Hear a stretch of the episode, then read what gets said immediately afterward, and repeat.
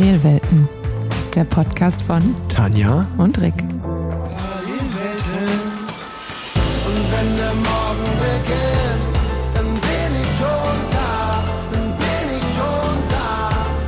Ja, Perfekt. Willkommen zur zweiten Folge von Parallelwelten. Es hat ein bisschen länger gedauert, bis wir uns zurückmelden, weil wir tatsächlich äh, recht beschäftigt waren und glaube ich aber auch beide froh darüber sind, dass wir 21 wieder richtig in die Saison gestartet sind und es bisher keine krassen Unterbrechungen gab und wir genug Rennen haben, über die wir auch später noch sprechen würden. Ähm, deshalb erstmal zu dir, Rick. Wo bist du gerade? Wo warst du und was machst du? Ja, auch von meiner Seite herzlich willkommen. Genau, du hast es gesagt. Ähm, wir haben ja eigentlich vorgehabt, jeden Monat äh, oder Ende des Monats die Folge aufzunehmen. Ähm, aufgrund von einem sehr unterschiedlichen Rennprogramm. Ähm, obwohl wir beide in Köln leben, haben wir es eigentlich nicht geschafft, zeitgleich äh, in Köln Ende Februar aufzunehmen. Somit ist es jetzt Mitte März geworden ähm, für die zweite Ausgabe. Und äh, wichtig ist nur, dass es überhaupt klappt. Ähm, es ist jetzt auch das erste Mal für uns, dass wir ähm, oder in dieser Konstellation, dass wir nicht voreinander sitzen, wie beim letzten Mal, sondern äh, du sitzt ja gerade in Belgien, äh, ich sitze Genau. hier in Köln und äh, wir sitzen äh, sozusagen vor, beide vor unserem Laptop oder unserem Tablet und äh, nehmen, nehmen so auf und äh, hoffen auch mal, dass klappt, weil gerade für dich, äh, du bist ja ganz neu dabei, äh, das so aufzunehmen. Ähm, deswegen toi toi toi, äh, dass die Soundqualität gut ist und dass wir das auch gut hinkriegen. Ich habe ja auch eine richtig äh, interessante Konstruktion gebaut. Ähm, ich musste nämlich das Mikrofon mit dem USB-Stick an mein iPad ähm, an meinem iPad befestigen, weil mein Laptop zu alt ist, um äh, die App, die ich brauche, laufen zu lassen. Äh, da das aber nicht funktioniert, wie die meisten wissen, wahrscheinlich einen USB-Stick in ein iPad zu stecken, hatte ich glücklicherweise einen, im, im Auto so einen USB-Konverter, der zufälligerweise in das iPad passt. Da habe ich jetzt äh, schön mit Klebeband vom Mechaniker die beiden Kabel verbunden, dass es auch hält. Und ich hoffe jetzt einfach, dass man mich hört und äh, dass die Datei da bleibt, wo sie bleiben soll, beziehungsweise ich die an dich weitergeleitet bekomme und dieser Podcast auch gehört wird irgendwann. Ja, das hoffen wir, hoffen wir beide. Ähm, aber ich, ich bin zuversichtlich, wir kriegen das schon hin. Ähm, genau, aber um jetzt auf deine Frage schlussendlich zurückzukommen. Ich bin in Köln. Ähm, heute ist Dienstag, der 16. März. Und ähm, ja, ich, ich war in Frankreich die letzte Woche und äh, davor in den Emiraten bei der UAE-Tour. Also habe jetzt schon 15 Renntagen, äh, Renntage in den Beinen. Und ähm, ja, äh, jetzt stehen, stehen die Klassiker an. Ich bin jetzt noch mal ein paar Tage zu Hause. Am Samstag findet Mailand San Remo statt. Und ähm, wo bist du? Also du bist in Belgien, das habe ich gerade schon verraten, aber wie und was und wo machst du? Ähm, ja, ich sitze im Teamhaus in Belgien ähm, und für mich ging es eigentlich bisher ähm, vor allem mit, mit kälteren, äh, flachen Rennen los äh, und Eintagesrennen. Ich bin Omlopet Newsblatt gefahren, ich bin Le Samin gefahren, äh, dann ging es kurz nach Italien für Strade Bianche. Ähm, dann war ich kurz in Köln, aber nur für ein paar Tage, bin dann wieder zurück nach Belgien. Bin jetzt am Sonntag äh, den GP Oettingen gefahren äh, als Erstausgabe und morgen geht es für mich weiter mit Nockere und ähm, dann geht es wieder nach Italien für Binder. Das heißt, ich bin eigentlich ganz, ganz gut unterwegs jetzt gerade und deshalb war es auch schwierig, ähm, uns zusammen zu telefonieren und ähm, oder beziehungsweise wirklich zu sehen. Und deshalb haben wir jetzt ähm, diese wilde Konstruktion gewählt, um endlich den zweiten Podcast aufzunehmen. Ja, genau. Sag mal, das wollte ich dich eh schon die ganze Zeit fragen. Ähm, ihr macht das ja, so wie ich es gesehen habe, alles mit dem Auto, ne? Ihr fahrt immer mit dem Auto zwischen Belgien und Italien hin und her momentan. Ja, also deshalb war ich auch äh, gar nicht traurig eigentlich, dass ich für Binder ursprünglich nicht eingeplant war, weil Strade war ähm, schon eine Strapaze. Wir sind dann am, direkt am Tag nach Le Samin äh, morgens um sieben los und haben dann einen Zwischenstopp äh, gemacht im Hotel. Also waren dann kurz, kurz hinterm äh, Mont Blanc-Tunnel ungefähr. Und sind dann am nächsten Tag nochmal sechs Stunden gefahren, haben noch eine Teamkollegin am Flughafen in Bologna abgeholt und das gleiche dann direkt nach Strade eben wieder zurück. Und dann hatte ich mich gefreut, dass ich das nicht direkt zwei Wochen später für Binder nochmal machen muss. Es hat sich leider äh, beim Rennen am Sonntag meine Teamkollegin das Schlüsselbein gebrochen und äh, ich bin als Ersatzfahrerin eingeplant. Das heißt, ich darf doch wieder äh, ein paar Stunden im Auto verbringen, beziehungsweise zwei Reisetage. Es ist nicht ganz so weit wie Siena, ähm, aber trotzdem werden es mit dem, vor allem weil wir auch mit dem Camper und mit dem Crafter und mit dem Auto unterwegs sind, wo man ja dann noch ein bisschen langsamer unterwegs ist, ähm, ja, sind es dann so 12, 13 Stunden Reisezeit. Und ähm, ja, dann fühlen sich die Beine meistens nicht ganz so toll an am nächsten Tag, aber wir haben ein bisschen Zeit bis zum Rennen. Deshalb äh, wird es schon werden. Ja, das ist für mich ähm, auf jeden Fall eins der größten Probleme dieses Jahr. Ähm, sind diese Reisestrapazen, die wieder ein bisschen auf einen zukommen. Also ich weiß, das ist Jammern auf hohem Niveau und äh, ist auch vor allem, dass wir reisen First, dürfen. Ja, ja, ist auch ein First World Problem, ganz klar. Aber ja, äh, man muss halt sagen, eigentlich äh, ja, gibt's also die normalen Flugverbindungen, die es sonst gibt, die gibt es ja momentan einfach nicht. Und äh, somit ist das schon echt nervig momentan. Ähm, also ich bin, als ich zur UAE-Tour geflogen bin, da, beziehungsweise mit dem Team, als wir hingeflogen sind, ähm, gab es, glaube ich, zwei Charterflüge, damit der Hörer sich das auch so ein bisschen vorstellen kann, wie das eigentlich abläuft. Ähm, also es gab einen Sammelpunkt in Paris, einen Sammelpunkt in, in Mailand und ähm, ja, das waren dann zwei Charterflüge, die nur fürs Rennen äh, geflogen sind. Das heißt, ja, ich für meinen Teil bin irgendwie mit, mit, mit, mit, dem Mietwagen frühs äh, mit André Greipel zum Flughafen gefahren, dann äh, von Frankfurt nach Mailand geflogen.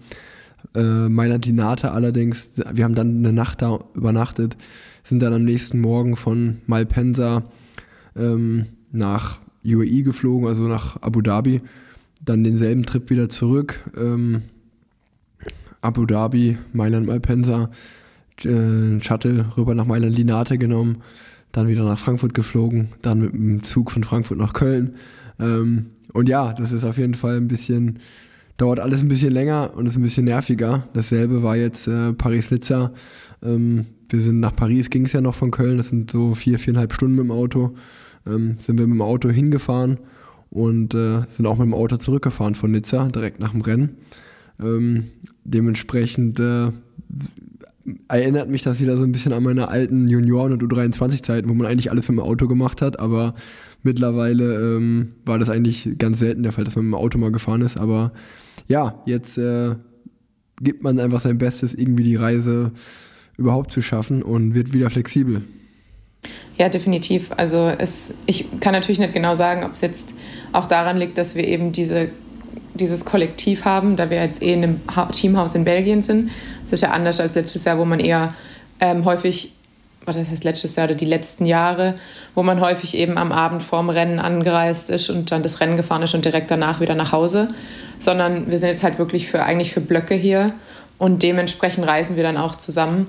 Und da unsere, unsere sportliche Leiterin, unser Mechaniker, ähm, die ein Ehepaar sind und ihr Kind auch dabei haben, unsere Physios alle für die, den kompletten Frühjahrsblock eigentlich hier sind aus, aus Amerika, ähm, reisen wir, glaube ich, immer, immer eigentlich im Kollektiv. Und da bietet sich natürlich dann auch an, ähm, das eben mit den Autos zu machen, ähm, weil der Crafter mit den Fahrrädern und das Wohnmobil eben eh hin muss. Deshalb, ja, ist eigentlich entspannt. Also man hat jetzt halt zumindest keine krassen Transfers, dass man irgendwie früh zum Flughafen muss. Ähm, man setzt sich halt ins Auto und wird nach Italien chauffiert, aber ähm, sind halt dann lange Tage im, im, im Auto und vor allem halt auch Tage, die halt komplett als Trainingstage wegfallen. Also jetzt mit Strade sind dann halt einfach vier Tage Training eigentlich weg, weil man eben ja jeweils zwei Reisetage hat und genauso wird es mit Binder jetzt auch. Und da das halt beides in einen Zeitraum von zwei Wochen fällt, äh, fehlen einem halt einfach dann acht, acht Trainingstage eigentlich in zwei Wochen. Ähm, das ist dann schon was, was, ja, wo man sich dann halt überlegt, ob das jetzt so sinnvoll ist, beide Rennen zu fahren oder ob man hätte vielleicht da bleiben sollen. Ähm, aber ja, es ist, wie du sagst, Beschweren auf hohem Niveau. Ja, also wie, ja, wie, wie ich gerade schon gesagt habe, man wird einfach wieder so ein bisschen flexibler und äh, lernt das auch nochmal zu schätzen, dass man früher einfach so ein bisschen einfacher, ja, eigentlich von A nach B geflogen ist. Und ähm, also ich weiß nicht, wie, wie das bei euch ist, aber also wird ja genauso sein. Dann kommt ja, ja noch hinzu, dass man die ganzen äh, PCR-Tests äh, immer sechs Tage vom Wettkampf und drei Tage vom Wettkampf machen muss. Ähm, ja. Die ganzen Covid-Tests und dann äh, ja, also ich sag mal, kann man sich ja vorstellen, wenn man von Deutschland über Italien nach äh, in die Emirate fliegt oder auch selbst jetzt vom Auto von Deutschland nach Frankreich, da gibt es immer viele, also ganz viel Papierkram, den man immer ausfüllen muss. Ja. Ähm, und äh, das ist schon, ist schon echt nervig. Oder wenn ich jetzt überlege, dass ich am Samstag fahre ich wieder mal in Sanremo, ich komme irgendwie am Sonntagnacht, Montag früh bin ich sozusagen wieder in Deutschland angekommen, dann überlegt man halt echt ganz genau so, okay, dann muss ich den Covid-Test machen, dann muss ich den nächsten machen, dann muss ich das noch ausfüllen, dass ich dann wieder einreise. Und ja, äh, ja also es kommt auf jeden Fall viel mehr auf einen zu, äh, wenn man so eine Reise enttritt, als es vorher noch der Fall war. Und ähm, gerade wenn man jetzt so viele Rennen hintereinander fährt, dann überschneidet sich da vieles und das wird dann schon manchmal, also ich habe immer so ein bisschen Panik, dass mir da was durchrutscht und ich da was vergesse. Ja, es ist halt auch die größte Herausforderung, irgendwie rauszufinden, welches Land möchte was. Also wer ist zufrieden mit einem Rapid-Test, wer mit einem PCR-Test, dafür 48 Stunden als ein 72 Stunden. Also es kann halt sein, man reist nach Frankreich ein und es funktioniert, aber in Italien kommt man dann mit dem Test nicht weiter, weil er dann zu alt ist. Äh, deshalb ist da, tun mir auch unsere sportlichen Leiter ein bisschen leid, weil die das ja alles im Hintergrund eigentlich auch organisieren und im Auge haben. Ähm, und die haben halt neben der ganzen Orga, die es ja sonst auch schon gibt, äh, deutlich mehr zu tun ähm, und müssen da noch halb Lab Laboratoriumsmitarbeiter sein und äh, die PCR-Tests im Blick haben. Ähm, ja, ich bin zum Beispiel heute jetzt doppelt getestet. Also wir haben heute den normalen PCR-Test gemacht und dann den Rapid-Test für das Rennen morgen. Ähm, aber es ist auch eigentlich beeindruckend zu sehen, wie die Länder das unterschiedlich handhaben. Also ich war tatsächlich sehr beeindruckt von Belgien. Äh, wenn man hier mit dem Zug einreist oder mit dem Flugzeug oder mit dem Boot oder mit dem Bus, dann muss man so eine Passenger Locator Form ausfüllen. Und ähm, da habe ich dann tatsächlich sofort eine SMS bekommen, als ich eingereist bin nach Belgien, ähm, wie die Quarantänevorschriften sind, wann ich mich testen lassen darf. Habe dann zusätzlich noch mal eine E-Mail bekommen mit einem ähm, offiziellen Brief, den ich bei meinem Arbeitgeber vorlegen kann, dass ich jetzt in Quarantäne bin. Dann haben, die mich dreimal angerufen, um zu fragen, ob ich Symptome habe, wie es mir geht, ob ich mich an die Quarantäne halte, ähm, ob ich schon einen Termin für den Test ausgemacht habe. Also wirklich interessant zu sehen, dass Belgien da richtig auf Zack ist und hinterher ist. Und ich war tatsächlich sehr positiv äh, beeindruckt von, von ja, der Arbeit, äh, der Nachverfolgung, die die hier betreiben. Ja, krass, also dann äh, kommt das eh nicht auf mich zu, wenn ich bald Klassiker fahre. Ja, Aber definitiv. Aber du wirst wahrscheinlich mit dem Auto äh, hierher fahren, oder? Ja, auf jeden Fall. Ja. Ich bin im Auto. dann musst du dann musst nicht machen. Da ah, okay. reicht dir dann äh, so ein Sworn Statement, das du mit dir rumträgst. Da musst du die Passenger Locator Form mit ausfüllen. Alles klar.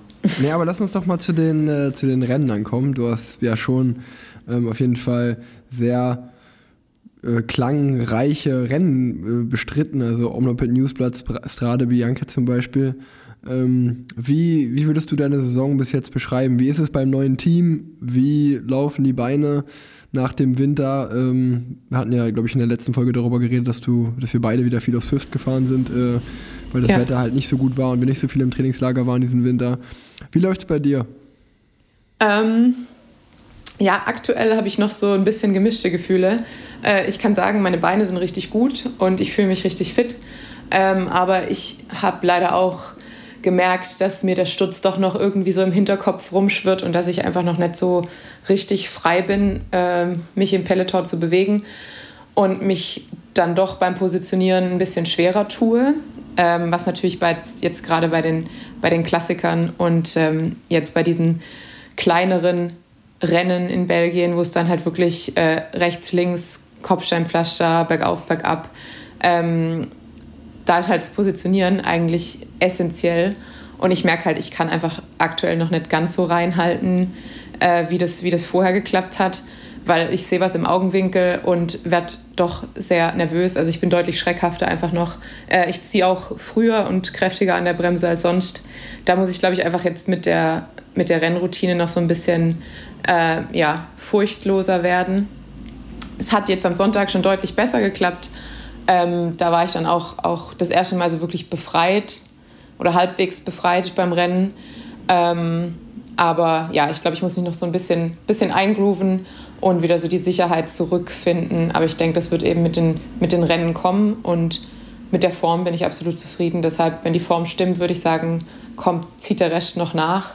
Und ähm, da ich ja jetzt auch ein gutes Rennprogramm habe, also ich fahre jetzt einfach viele Rennen, dadurch, dass wir ein kleinerer Kader sind, ähm, jetzt habe ich ja fast jede Woche zwei bis drei Rennen, denke ich, wird es halt auch schnell gehen, dass ich wieder reinfinde und mich, und mich wieder wohlfühle im Peloton. Ja, ähm, ja, also freut mich erstmal zu hören, dass die Beine laufen. Das ist ja erstmal eigentlich das Wichtigste. Wie du gesagt hast, ich glaube, an dem, an dem anderen kann man, kann man arbeiten. Und ähm, hast du eigentlich, das, wenn, wenn wir schon mal drüber reden, hast du mal mit einem Mentaltrainer zusammengearbeitet? Weil das, äh, da, das kann ja schon auch helfen. Nee, habe ich tatsächlich noch nicht. Steht aber sozusagen auf meiner Agenda. Ähm, vor allem jetzt, wo ich eben gemerkt habe, dass es, dass es ein Problem darstellt und dass ich den, den Sturz noch nicht ganz aus dem Kopf raus habe, ähm, habe ich tatsächlich überlegt, ob ich, ob ich da das mal in Angriff nehmen soll und ähm, es einfach mal probieren soll, weil ich glaube, die, die mentale Komponente ist gerade bei mir ähm, so ein bisschen der größte Faktor, an dem ich arbeiten kann. Also einfach so Selbstvertrauen ähm, und an, an sich selber glauben, fällt mir, glaube ich, manchmal schwer. Und ähm, ja, ich weiß nicht, woran das liegt. Äh, das würde jetzt auch hier wahrscheinlich zu weit führen. Aber ich glaube, es wäre ganz gut, äh, das mit jemandem vielleicht mal ein bisschen zu ergründen und ähm, positive Gedanken in einem Rennen zu behalten. Also mir fällt es total schwer, wenn ich zum Beispiel einmal meine Position nicht habe, an einer Stelle, wo ich weiß, okay, ich muss jetzt in der Position sein, dann fange ich halt an, mich total in so Negativgedanken zu verlieren. Und ich habe dann halt wirklich im Rennen so Gedanken wie, ich mache mich hier lächerlich, was mache ich hier eigentlich? Ich sollte nach einem Auflösungsvertrag fragen. Sowas. Und es, es hilft halt nicht wirklich, wenn man äh, jetzt gerade all out gehen will und ähm, sich wieder seine Position erkämpfen äh, vorne, wenn man so negative Gedanken hat. Und ich glaube, ich muss einfach so ein bisschen daran arbeiten, dass ich, dass ich positiv bleibe und dass ich mir auch Fehler erlaube und dass ich dann halt nicht an einem Fehler verzweifle und in so eine Negativspirale dann abrutsche. Das hört sich auf jeden Fall an, als wenn du, äh, glaube ich, dich ein Mentaltrainer nochmal oder Mentaltrainerin da echt gut pushen könnte. Ähm, Hast du denn solche Gedanken oder geht, geht, also kannst du das nachvollziehen oder geht dir das gar nicht so? Ähm, doch, also ich wollte, ich wollte gerade sagen, dass äh, dass ähm, jetzt da, wo du auch gefahren bist, Omnopet Newsblatt und Strade Bianca sind ja beides so Klassiker. Ähm, ja, da kommt es natürlich extremst auf die Position an, äh, wo man fährt, dass man in die wichtigen Sektoren vom Rennen einfach vorne reinfährt. Und äh, dann kann ich das auch nachvollziehen, weil das ist halt wirklich, ja, in, in den meisten Szenarien ist es halt wirklich so, dass du in den Sektor reinfährst und halt eigentlich wirklich ab Position 30 halt keine Chance mehr hast. Und ähm, das ist halt dann einfach sehr frustrierend, wenn man eigentlich schon 500, 600 Meter vorher weiß, okay, äh, das werde ich jetzt nicht mehr gerade biegen können hier. Ähm, und äh, blöd, dass jetzt eigentlich sozusagen hier mir gerade ein Fehler unterläuft, der, wenn die vorne jetzt durchziehen, das Rennen entscheiden könnte. So, also dann, dann kann ich das schon nachvollziehen, dass man sich da total Druck macht und so. Ähm, das, das habe ich natürlich auch.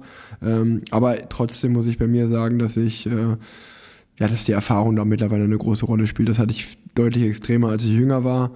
Und ähm, da war es auch noch so, dass natürlich, ähm, ja, wenn man dann eh schon denkt, okay, ich bin jetzt nicht der Stärkste hier im Feld, jetzt muss ich extra schlau fahren und extra gut Position haben, dass man dann noch umso mehr darauf achtet und wenn es dann halt nicht klappt, dass es einfach umso frustrierender ist. Aber ja. mittlerweile ähm, natürlich weiß ich auch noch in den entscheidenden Szenen, hey, da, da, da musst du jetzt eigentlich da sein. Aber ähm, gerade wenn man wirklich viele Sprints fährt, viele Leadouts, dann gewöhnt man sich irgendwie so ein bisschen an diese Stresssituation und ähm, ja, auf, äh, auch dieses, äh, man, man gewöhnt sich auch wirklich daran, ähm, instinktiv die bessere Entscheidung zu treffen. Ich sage nicht immer die richtige, aber zumindest eine, die ähm, ein, einigermaßen da rausbringt, wo man sein sollte. Ja. Und ähm, äh, deswegen habe ich schon für mich das Gefühl, dass wenn ich wirklich in Position sein will, dann, ähm, dann, dann schaffe ich das auch meistens. Ähm, nicht immer, immer geht aber auch nicht. Und äh, ähm, aber trotzdem äh, ist es bei mir auch oft noch so, also ich sag mal so, dass ich, ich weiß eigentlich ganz oft, jetzt müsste ich in Position gehen, denke mir aber so, ja gut, aber höchstwahrscheinlich passiert da doch nichts. So, weißt du? Und äh, bin, dann, bin dann manchmal, glaube ich, zu relaxed oder zum Beispiel auf einer Bergetappe oder so weiß ich, okay, ähm, jetzt müsste ich eigentlich nochmal auf dem letzten Kilometer vom Berg versuchen, irgendwie ein bisschen vorzufahren, weil die Abfahrt äh, ja, sehr technisch ist. Und dann bin ich aber einfach nicht bereit, den Effort zu machen, weil ich mir dann halt wieder denke, ja gut, einen Berg später bin ich jetzt eh abgehangen. Was soll ich jetzt hier äh, sozusagen so einen Aufwand machen, um dann im Endeffekt zwei Minuten vorher am Ziel zu sein? Das kann ich mir auch sparen. Also ich glaube, dass ich da manchmal dann so ein bisschen zu lapidar. Ja, einfach den, den, den ich gehe dann einfach den Weg, den Weg des geringsten Widerstandes. Ein bisschen zu faul manchmal in, in gewissen Rennsituationen. Das, das glaube das glaub ich, kann man schon sagen. Aber das, sind, das ist eigentlich nur bei den Rennen der Fall, wo ich ja weiß, dass das Finale eh nichts für mich ist oder so. Also bei dem Klassiker ist das natürlich nicht so. Wenn du jetzt weißt, Klassiker, dann bist du heiß oder in der Sprintvorbereitung auch. Ja. Ähm, ja, ich denke, äh, was du, was du halt ja. sagst, Erfahrung wird viel ausmachen. Und ich erwarte jetzt dann irgendwie doch von mir, dass ich jetzt mehr Erfahrung habe, aber habe dann jetzt auch nochmal nachgeschaut und ich glaube, Omlop war jetzt insgesamt mein, mein vierter Klassiker, den ich gefahren bin.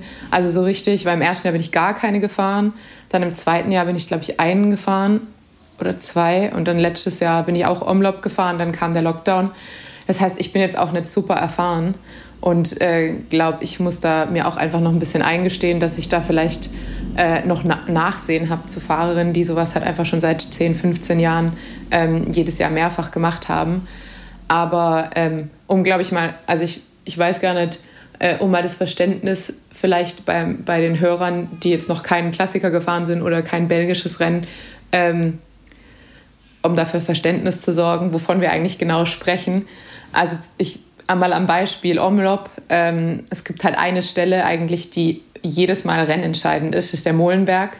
Und da kommt man von der breiten Straße in einen Kopfsteinpflasteranstieg, der nur sehr kurz ist, aber es passen eigentlich maximal zwei Fahrer nebeneinander. Das heißt, wenn man da mit einem kompletten Peloton angerauscht bekommt mit einer hohen Geschwindigkeit, dann hat man so diesen Effekt äh, von einem Stopfen und die ersten kommen durch und dahinter staut sich's und an der hintersten Stelle steht man halt einfach und fängt eigentlich bei 0 km/h an, in diesen Berg zu starten. Das heißt, die, die vorne mit Vollspeed reinfahren, die sind halt einfach weg. Und meistens gibt es da auch dann den Bruch, Bruch im Rennen.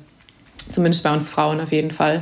Und ähm, da davor eigentlich schon relativ technische Abschnitte sind mit viel Kopfsteinpflaster, äh, mit ein paar von den, von den kürzeren Anstiegen, weiß man, dass man aus dem Anstieg aus Udenade, da muss man vorne sein, dann geht es nämlich links weg und ab da ist eigentlich das Feld wahrscheinlich auf so eine Strecke von ungefähr 200 Metern ähm, einzeln aufgereiht. Und man weiß halt einfach, wenn man da hinten hängt, wird man bis zum Molenberg eigentlich nicht mehr vorkommen. Und deshalb weiß man, entweder ich bin an der Stelle vorne oder das Rennen hat sich so gut wie erledigt für mich. Außer ich heiße vielleicht Annemiek van Fleuten, weil die war zum Beispiel neben mir in der, Links, in der, dieser, in der, dieser Längskurve, wo ich dachte, okay, das war es jetzt hier eigentlich. Und die stand halt einfach aber solo vorgefahren und äh, hat dann einfach eine Lizzie Dakenin von ihrem Hinterrad weggefahren. Aber das sind dann halt einfach so Ausnahmeathleten, ähm, die sowas hinbekommen. Aber ich sag mal, durchschnittlich schafft man das dann nicht unbedingt. Und ähm, das ist so die Problematik auch mit diesem Positionieren, warum es einfach so wichtig ist, in entscheidenden Momenten vorne zu sein, weil man sonst halt vorne fährt man mit 40 weiter und hinten äh, steht man halt einfach für ein paar Sekunden mit null. Und ähm, ja, deshalb glaube ich, um einfach mal ein Verständnis dafür zu, herzustellen, äh, was wir da genau meinen, ähm, als kleines Beispiel. Ja, aber das Problem ist, ähm, finde ich immer, dass man das eigentlich niemandem so wirklich verständlich machen kann. Ähm, vom, auch wenn man Fernseh schaut, man sieht halt einfach wirklich nicht, wie krass es da zur Sache geht. Also, wenn man nicht selber mal im Feld gefahren ist und solche Situationen mitgemacht hat, dann kann man das, glaube ich, nicht wirklich nachvollziehen, weil ähm, ja, es ist eigentlich, oder es würden noch viel mehr Stürze passieren. Äh, zum Glück tut äh, passiert das nicht, weil wir eigentlich alle ganz gut Radfahren können. Aber mhm. ganz viele Situationen äh, vor so einer engen Stelle sind halt immer wirklich haarsträubend. Ähm, ja. Und äh, man merkt halt wirklich so, wirklich, wie einfach jedem so ein bisschen der Druck und die Panik im Gesicht, äh, im, ins Gesicht geschrieben ist. Da muss man sich vorstellen, jeder hat noch irgendwie so den sportlichen Leiter oder die sportliche Leiterin im Ohr, ähm, die einen anschreit, äh, ja, da müsste jetzt vorne sein, noch zwei Kilometer, noch ein Kilometer. Und ähm, ja, also so im Endeffekt äh, ist das wirklich mit einem Kampf zu vergleichen, weil, wie du gesagt hast, da wollen halt, fahren, rollen halt irgendwie 120 äh, Menschen zusammen auf eine Kurve und alle 120 wissen, okay, ich muss am besten unter den besten 10 da lang fahren. Ähm, aber ja, 110 werden es halt nicht schaffen so. Und ja. ähm, deswegen äh, ist da wirklich, äh, wird da wie ein Sprint gefahren und äh, Ellbogen werden ausgefahren, Panik herrscht, es wird viel rumgeschrien. Ähm, das sind auf jeden Fall wirklich äh, absolute Stressmomente, äh, die man da durchmacht. Ja, und der Selbsterhaltungstrieb, den muss man da so ein bisschen ausschalten, glaube ich weil ansonsten ja. hält man halt einfach nicht rein. Und es ist dann auch, man hat halt auch diesen Waschmaschineneffekt, dass selbst wenn man, also gestern hatte ich zum Beispiel einmal, wir sind bei dem, in Oettingen sind wir zehn Runden gefahren und dann ging es immer von einer breiten Straße in eine sehr schmale ähm, Allee, die dann auf Kopfsteinpflaster geführt hat. Und es war halt, jedes Mal war diese Kurve eben krass umkämpft. Und ich war zum Beispiel 500 Meter vor der Kurve komplett vorne und ähm, dann geht es aber einfach, kommen auf einmal links Leute vorbei und die ziehen später an der Bremse. Und dann bist du auf einmal, verlierst 50 Positionen auf 500 Metern und bist halt einfach doch nicht mehr so gut positioniert, wie du eigentlich dachtest. Also es, es geht halt auch relativ schnell. Man darf halt eigentlich auch nie unaufmerksam sein. Äh, man muss halt sofort hochbeschleunigen, wenn man sieht, von rechts kommt irgendwas. Ähm, ja, ist halt tatsächlich, ja, wie du gesagt hast, ein richtiger Kampf. Und da darf man halt nie schlafen. Ja, ja und ähm, wie gesagt, du bist jetzt schon einige Rennen gefahren. Äh, wie, wie lief das äh, von, von den Ergebnissen her? Lass uns mal ein bisschen ergebnisorientierter quatschen. Wie hat dein Team abgeschnitten? Gab es da schon äh, erfolgreiche Ergebnisse, die man verkünden kann? Ja, also ich würde sagen, wir haben eine Fahrerin dabei, ähm, die ist jetzt in ihrem zweiten Jahr und die ist ein absolutes Tier. Ähm, Kristen Faulkner, eine Amerikanerin, die ist letztes Jahr auch bei ihrem allerersten europäischen Rennen, hat er einfach mal eine Etappe gewonnen bei der Ardèche-Rundfahrt, äh, was eine der härtesten Rundfahrten, würde ich sagen, für die Frauen. Ähm, und die ist jetzt an, in Oettingen Vierte geworden äh, hinter Elisa Balsamo, äh, Julien Dore und äh, Marianne Voss. Also drei Fahrerinnen, gegen die man absolut verlieren kann. Ähm, darunter, wer sie nicht kennt, ähm, Elisa Balsamo hat äh, die U23-Europameisterschaft letztes Jahr gewonnen. Julien Dore ist ehemalige ähm, belgische Meisterin und hat äh, einige Siege auf ihren Palmares und ähm, ja, Marianne Voss, äh, ich glaube, da muss man nichts sagen. Also gegen die kann man tatsächlich mal äh, verlieren deshalb, also für eine, für eine noch relativ unerfahrene Fahrerin, äh, sehr beeindruckend, was sie hier abliefert, weil sie hat auf jeden Fall noch Verbesserungspotenzial, was ihre Bike-Handling-Skills angehen, aber sie hat halt null Angst und das hilft ihr halt. Sie ist halt eigentlich trotzdem immer relativ gut positioniert, äh, obwohl ich es eigentlich nicht erwartet hätte und dann ist sie halt einfach überstark. Deshalb vierte jetzt in Oettingen, 16. in Strade Bianche äh, was ich auch schon sehr beeindruckend fand. Und äh, deshalb können wir uns als kleineres Team, glaube ich, bisher gar nicht äh, beklagen. Äh, es läuft auf jeden Fall an. Und ähm, ich glaube, gestern, äh, am Sonntag, meine ich, war auch so das erste Rennen, wo es, wo es für uns alle eigentlich gut lief und ähm, wir uns das erste Mal so richtig frei bewegen konnten äh, und uns wieder eingegroovt hatten. Deshalb freue ich mich jetzt auf jeden Fall auf alle Rennen, die da kommen und unsere absoluten Topfahrerinnen Sarah Gigante und Lauren Stevens, die sind aktuell in Italien und warten sozusagen auf den Rest des Kaders für Binder. Und äh, ich denke, von denen können wir auch auf jeden Fall noch einiges erwarten, gerade bei den, in den Ardennen dann und äh, wenn's, wenn die Rennen dann schwerer werden. Und auch äh, Gent zum Beispiel war Lauren letztes Jahr Sechste und in der Spitzengruppe Deshalb, ich bin mal gespannt, was noch so kommt. Aber ich würde sagen, es, es läuft auf jeden Fall schon mal gut an. Und ich glaube, von Kristen, den Namen kann man sich merken, Kristen Faulkner, kann man noch einiges erwarten. Alles klar. Hört sich doch äh, gut an. Gerade für ein junges amerikanisches Team äh, ist es, kann ich mir vorstellen, ist es erstmal auch gar nicht so leicht, Fuß zu fassen bei den ganzen etablierten Rennen in Europa. Aber ähm, ja, freue ich mich. Die haben ja mit dir auch eine, eine der erfahreneren dabei, sag ich mal, zumindest vom Alter her. Und, ja, ich bin auch jetzt ähm, tatsächlich, weil ich jetzt hier zu den Erfahrenen zähle, äh, bin ich jetzt hier häufig hier Team Captain in einer ja, Rolle, in die ich mich Captain. jetzt auch, äh, genau, Road Captain in einer Rolle, in die ich mich jetzt auch so langsam äh, erstmal rantasten muss, äh, auf einmal die Ansagen zu machen. Aber hm. Äh, ich glaube, es ist auf jeden Fall cool für mich, äh, ja, mich auch nochmal weiterzuentwickeln als Fahrerin und einfach eine neue Rolle zu bekommen und einzugehen. Ähm, ja, deshalb es macht auf jeden Fall Spaß, ähm, auch wenn alles aktuell alles anders ist. Aber ich kann natürlich auch teilweise nicht sagen, ob das jetzt eben an der Pandemie liegt äh, oder ob das am Teamwechsel liegt, dass einfach jetzt dieses Jahr vieles deutlich anders ist. Aber jetzt erstmal zu dir, weil ich habe jetzt, glaube ich, genug erzählt äh, von meinen Rennen. Ist gut. Ähm, wie läuft es bei dir? Was machen die Beine und wie müde bist du nach Paris-Nizza? Also nach, nach Paris-Nizza verbunden mit der, mit der Rückreise im Auto. Direkt nach dem Rennen bin ich auf jeden Fall gut, gut Matsche momentan noch. Ähm, also wirklich ordentlich kaputt. Aber ja, ich kann eigentlich sagen, dass ich äh, jetzt mit den ersten, mit den ersten 15 Renntagen der Saison schon zufrieden bin und äh, einen, einen deutlichen Trend von der Form nach oben erkennbar ist, ähm, was, ich, was ich mir aber eigentlich schon gedacht habe. Äh, also man muss dazu sagen, die UAE-Tour, ähm, da habe ich mir keine großen Sorgen vorher gemacht, weil die mir vom Profil sehr entgegenkommt, äh, meistens flach. Und Windkante fahren kann ich auch ganz gut. Und äh, die beiden Bergankünfte, ähm, ja, da fährt man einfach die letzten paar Kilometer berghoch. Ähm, das heißt, äh, da mache ich mir keine Sorgen. Vor, vor Paris-Nizza war das jetzt schon ein bisschen anders. Ähm, ich bin in meiner Karriere ganz oft Tirreno Adriatico gefahren, aber noch nie Paris-Nizza. Und ähm, ja, man, Paris-Nizza ist irgendwie schon so ein Rennen, wo man die eine oder andere ähm, verrückte Story oder anstrengende Story gehört hat. Von, ja, ist ja prädestiniert für die Windkanten-Etappen eigentlich am Anfang der Rundfahrt und ja. dann immer mit einem schweren Bergfinale in Nizza. Ähm, deswegen äh, war ich da schon ein bisschen aufgeregt äh, davor und ähm, kann aber sagen, also ich meine, äh, also äh, jetzt um auf die Ergebnisse zu, zu sprechen zu kommen, glaube ich, ähm, kann man sagen, dass wir noch ein bisschen in der Findungsphase sind mit unserem, mit unserem Sprintzug. Also in, bei der UAE-Tour muss man einfach sagen, da waren wir in Optimalbesetzung unterwegs. Ähm, mit äh, Alex Dowsett, Matthias Brendle, ähm, meiner Wenigkeit und dann ganz hinten dran fährt dann äh, natürlich André als Sprinter. Ja. Und ähm, da hat man gesehen, dass wir uns von Sprint zu Sprint eigentlich gesteigert haben. Wir sind Zwölfter geworden, im ersten Sprint dann Achter und dann Sechster.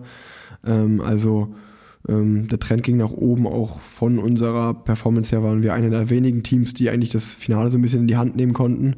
Ähm, hat aber zu besseren Ergebnissen einfach gefehlt, weil wir manchmal das mit dem Timing noch nicht super hinbekommen haben oder auch das nötige Glück manchmal gefehlt hat und sind dann dementsprechend aber eigentlich schon mit einem positiven Trend nach, nach Paris-Nizza ge gefahren. Und ähm, bei Paris-Nizza lief es halt auch ähm, ähnlich, sag ich mal. Wir sind, glaube ich, in den drei Sprints äh, jedes Mal Neunter oder Zehnter geworden. Also wir waren immer in den Top Ten. Aber wenn man ehrlich ist, äh, wollen wir schon mindestens Top 5, Top 3 fahren äh, oder vielleicht sogar, wenn mal alles passt, auch mal ein Rennen gewinnen. Von daher ähm, kann man jetzt sagen, dass wir mit der Ausbeute in Paris-Nizza nicht ganz zufrieden waren.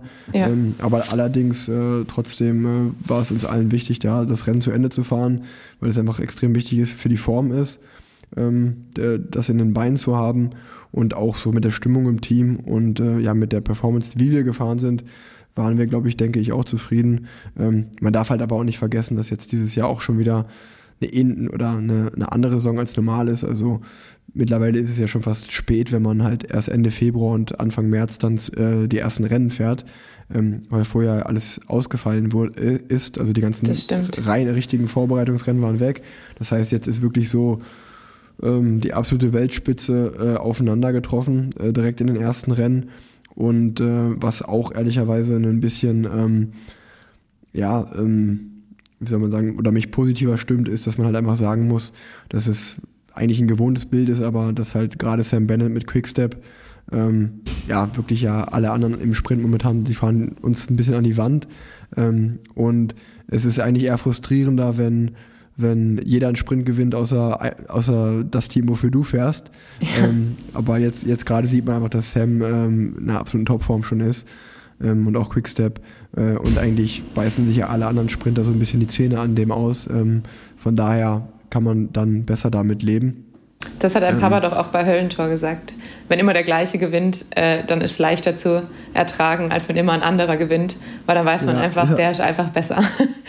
Ja, ja, ist auch, ist auch so, ist auch so. Aber, ähm, aber was mir trotzdem auf jeden Fall aufgefallen ist, ähm, ist jetzt in Paris-Nizza, dass es für mich, äh, bei, zumindest bei uns jetzt, bei den Männern, ähm, ja, wirklich, ich weiß nicht, ich muss, kannst du ja gleich mal relaten, wie das bei euch Frauen ist, aber es wird von Jahr zu Jahr irgendwie schneller gefühlt. Also Ja. ähm, es ist echt, es ist echt Wahnsinn, wenn ich sehe, ähm, ich, ich kann auch gleich gerne mal ein paar, paar Werte droppen, ähm, dass ich wirklich jetzt am Schlusswochenende in Paris-Nizza äh, würde ich wirklich behaupten, dass ich äh, schon in sehr guter Form war und äh, auch gut durch die Berge gekommen bin.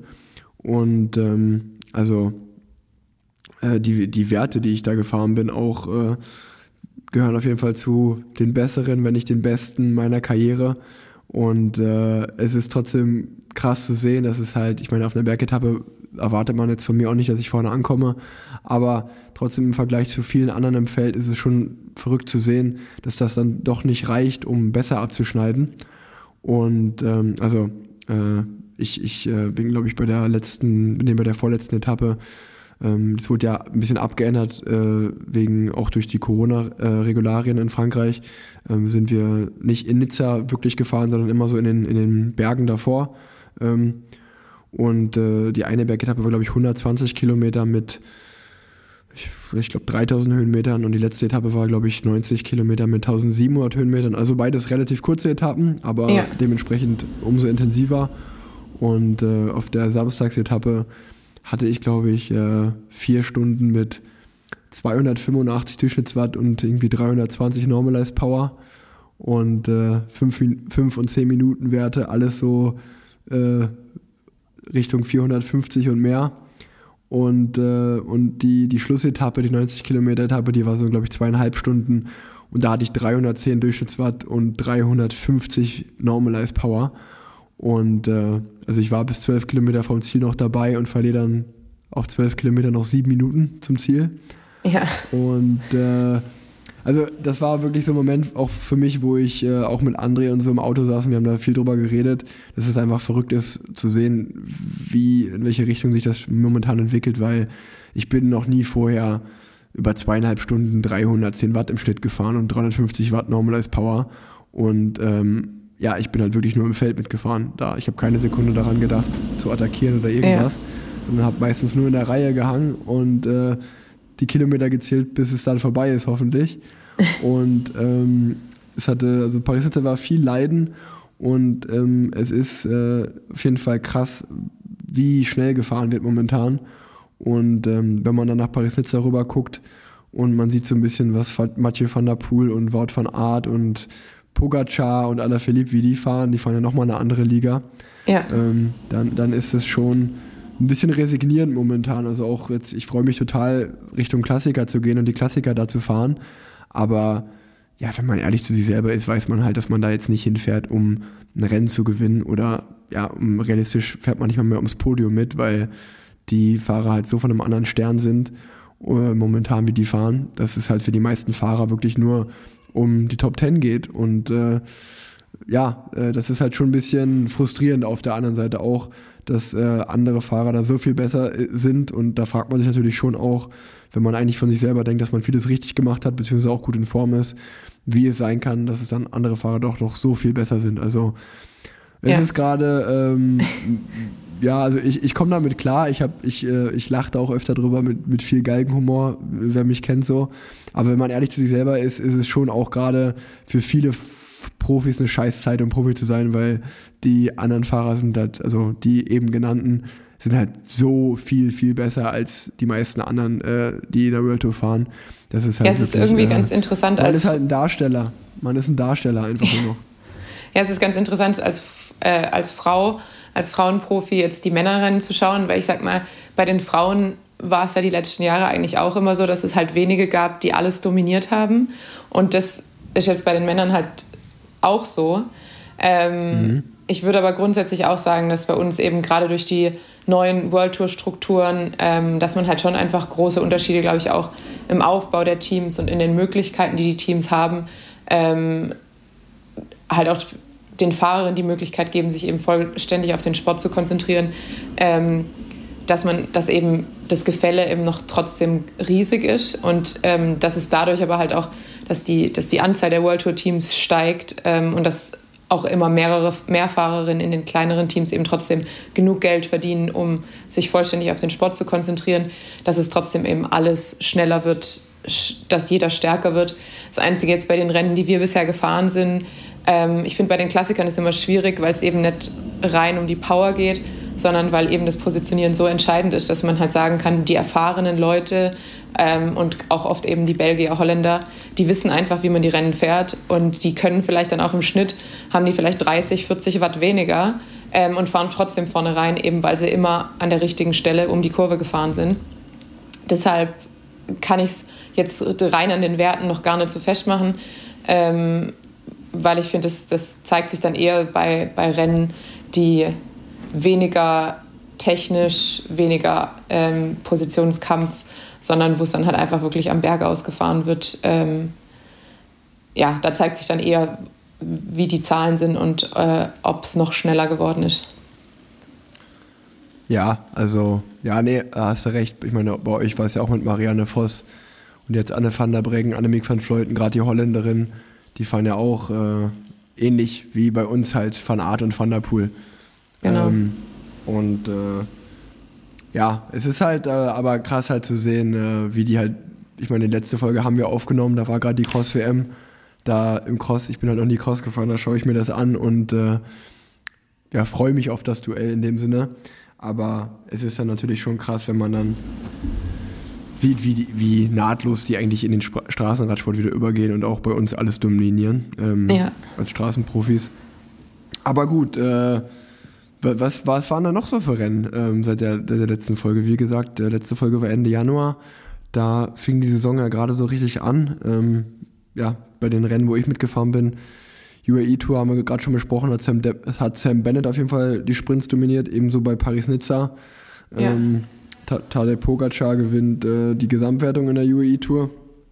Genau. Ähm, ja, Aber Wout van Aert zeigt, genau. dass er auch jetzt langsam GC-Fahrer ist.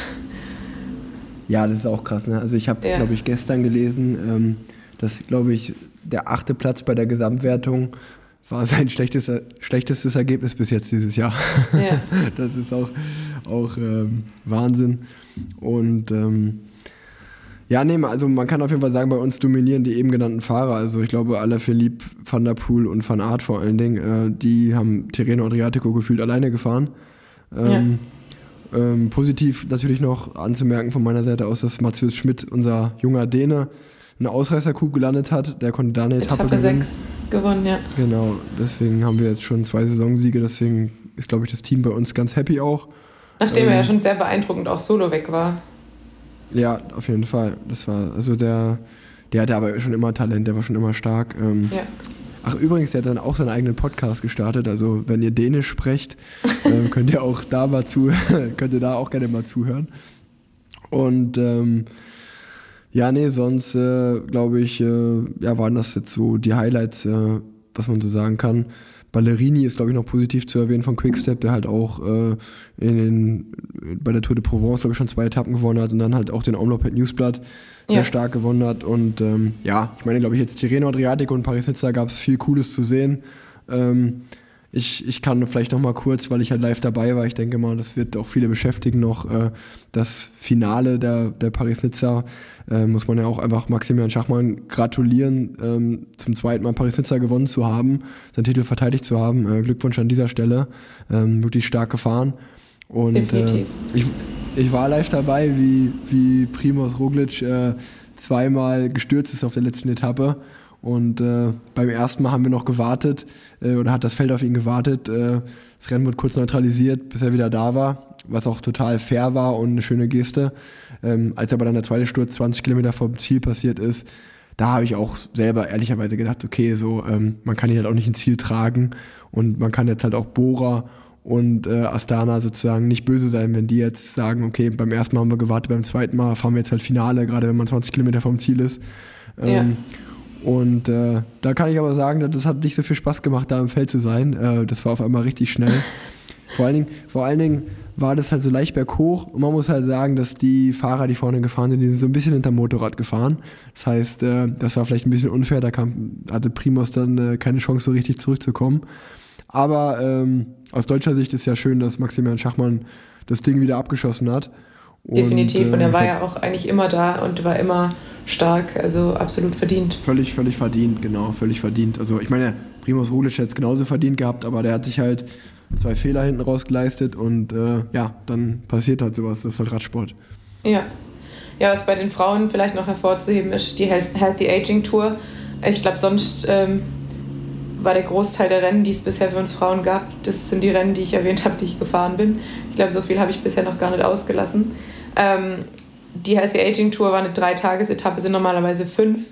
Ähm, war jetzt ein bisschen verkürzt und eben auch alles unter Ausschluss des, von Publikum, deshalb immer auf entweder aus dem Rennkurs Kurs in Assen, äh, ein flaches Crit eigentlich, ähm, am zweiten Tag ein ähm, Zeitfahren am Deich, äh, sehr, sehr windig, deshalb gab es da ein Verbot für Zeitfahrräder, weil tatsächlich, also wirklich Sturmwinde, ähm, da auf dem Programm standen. Äh, Ellen van Dijk hat sich da, hat das Zeitfahren da absolut dominiert und damit dann auch sich den GC gesichert. Und die dritte Etappe war dann am Wamberg, ähm, auch auf einem, ich glaube, sechs Kilometer Kurs, ähm, der normalerweise auch genutzt wird für die holländischen äh, nationalen Meisterschaften.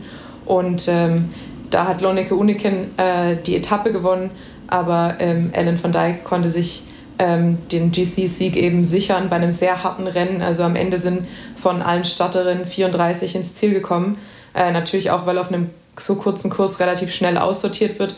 Aber es war auch ein extrem kaltes Rennen und ähm, ich glaube, einige sind da ähm, unterkühlt im Ziel angekommen und andere sind eben auch auf der Strecke geblieben, sage ich jetzt mal, und äh, wurden aus dem Rennen genommen.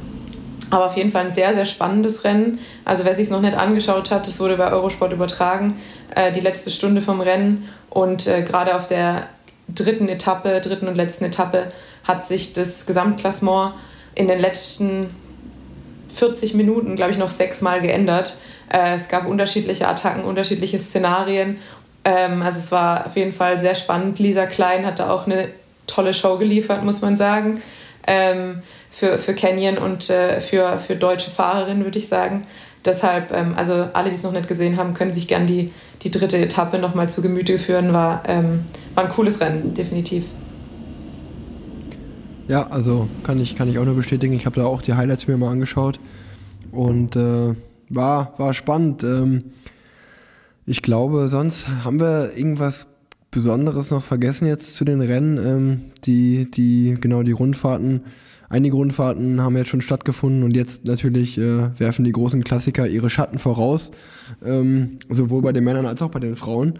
Ähm, stehen jetzt, glaube ich, die nächsten Wochen im Zeichen der Eintagesrennen. Ähm, Ja. Und ich hoffe mal, wir haben jetzt kein Highlight renntechnisch vergessen. Ich hoffe es auch nicht. Wenn nicht, werden wir es einfach nachliefern, weil wir uns wahrscheinlich ja schon bald wieder hören. Genauso Genau, wie wir auch, genau. genauso wie wir auch äh, unser geplant, für diese Folge geplantes ähm, Top 3 der Frauen-Trikots oder, oder Trikots im Frauenpeloton äh, erst bei, bei der nächsten Folge nachliefern werden. Als kleine Genau, positives weil- Aussicht auf die nächste Folge. Genau, als Cliffhanger.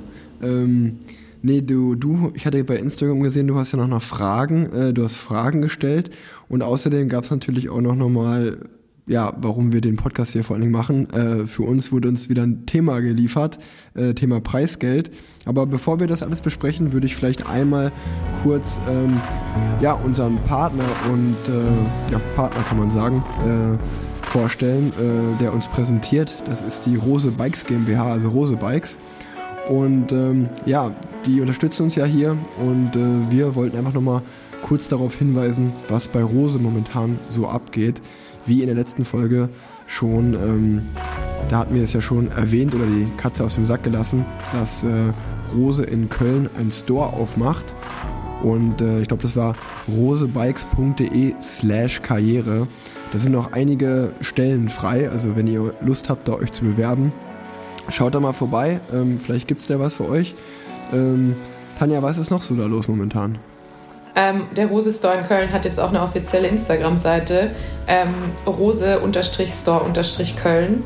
Und ich erwähne dies, denn ich bin der erste Follower. Ich habe es auch dokumentiert und äh, werde es vielleicht später in meiner Insta-Story hervorheben. Äh, also, falls ihr eine Seite sucht, der ihr folgen könnt, folgt rose-store-köln. Ja, ähm, dann äh, muss man wirklich sagen, äh, finde ich das ganz cool, wie die das machen.